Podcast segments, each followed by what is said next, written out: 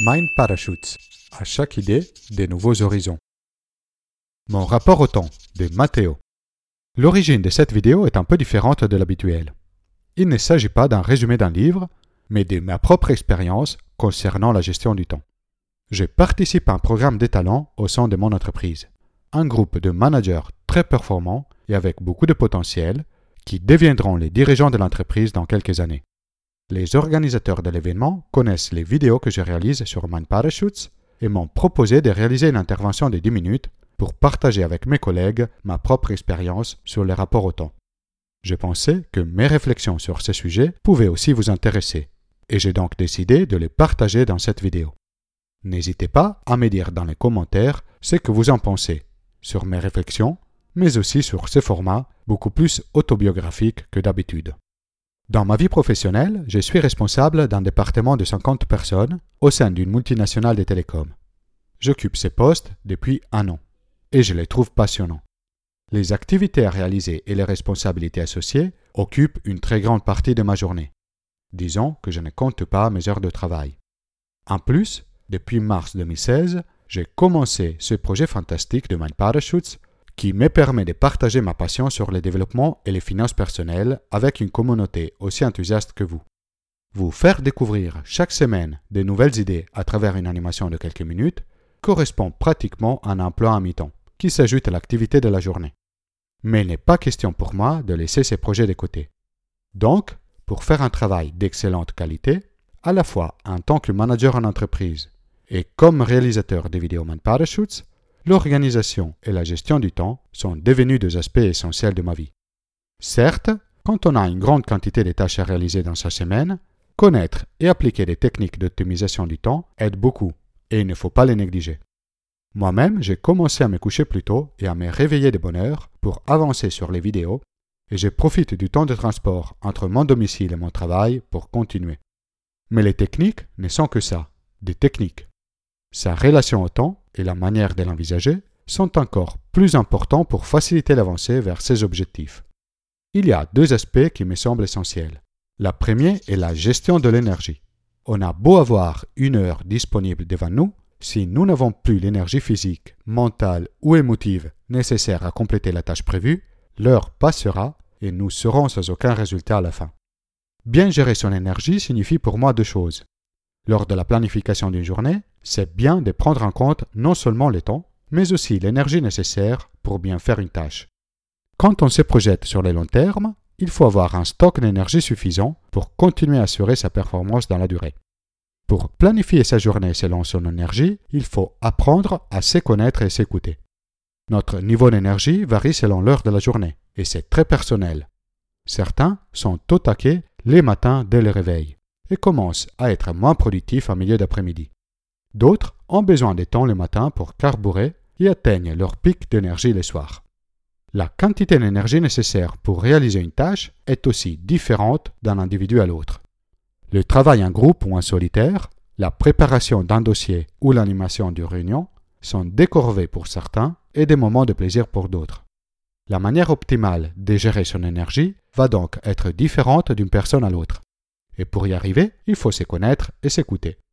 Pour avoir toujours un stock d'énergie bien rempli sur le long terme, nous devons nous occuper de nos réserves d'énergie physique, mentale et émotive.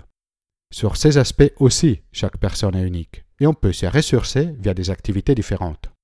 Concernant l'énergie physique, trois aspects reviennent régulièrement l'activité physique, le sommeil et l'alimentation. Bouger régulièrement et faire du sport, se coucher tôt pour se réveiller et reposer le lendemain, privilégier une alimentation équilibrée sont des bonnes habitudes à développer pour disposer d'un bon niveau d'énergie physique dans la durée. Pour optimiser son énergie mentale, un des outils les plus puissants est de créer des habitudes. Les habitudes nous permettent de réaliser beaucoup d'activités de notre journée sur pilote automatique et en ce faisant d'économiser beaucoup de nos réserves mentales. Quand vous vous levez le matin, très probablement vous prenez votre petit-déj et votre café, vous vous habillez, vous brossez vos dents dans un ordre spécifique, toujours le même. Vous ne vous posez pas chaque jour la question de comment vous rendre au travail. Vous prenez votre chemin habituel sans y penser. La même chose arrive pour beaucoup d'autres activités de la journée. Nous les réalisons en pilotage automatique en économisant de l'énergie. Le problème est que nos habitudes se sont souvent installées de manière inconsciente, sans les avoir choisies. Si nous y prêtons plus d'attention, nous pouvons les modifier et les adapter pour qu'elles nous aident à atteindre nos objectifs.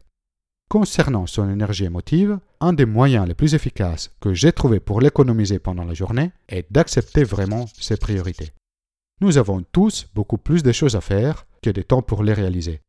Nous sommes donc obligés à faire des choix de prioriser certaines choses et d'en éliminer d'autres. Ce processus de choix est souvent douloureux, et il n'est pas simple d'accepter que des choses que l'on aimerait faire vont devoir attendre, voire ne seront pas faites du tout. Sans accepter jusqu'au bout nos choix, nous nous traînons un sentiment de culpabilité de ne pas réaliser certaines choses, et cela draine une énorme partie de notre énergie émotive. Se sentir coupable ne va pas changer le fait que nous n'allons pas réaliser une tâche donnée. Il vaut mieux prendre un peu de temps et faire la paix intérieure avec cette situation plutôt que de s'étraîner éternellement avec ces poids énormes. Le deuxième aspect qui me paraît essentiel pour avoir une bonne relation avec les temps concerne la tendance, très développée surtout dans le monde occidental, de remplir notre agenda au maximum. Être très occupé, être surbooké, c'est très valorisé par la société.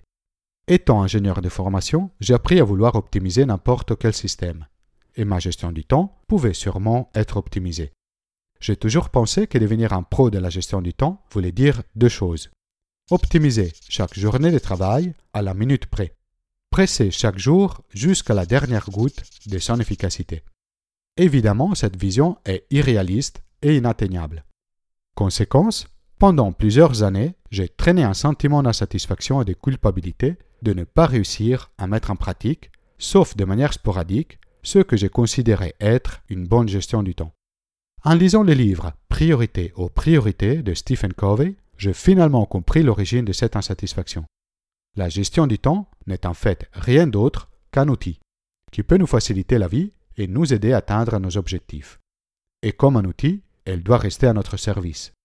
Ayant tout le temps les nez dans les guidons, nous risquons d'oublier cette évidence et de nous retrouver nous-mêmes esclaves de notre agenda.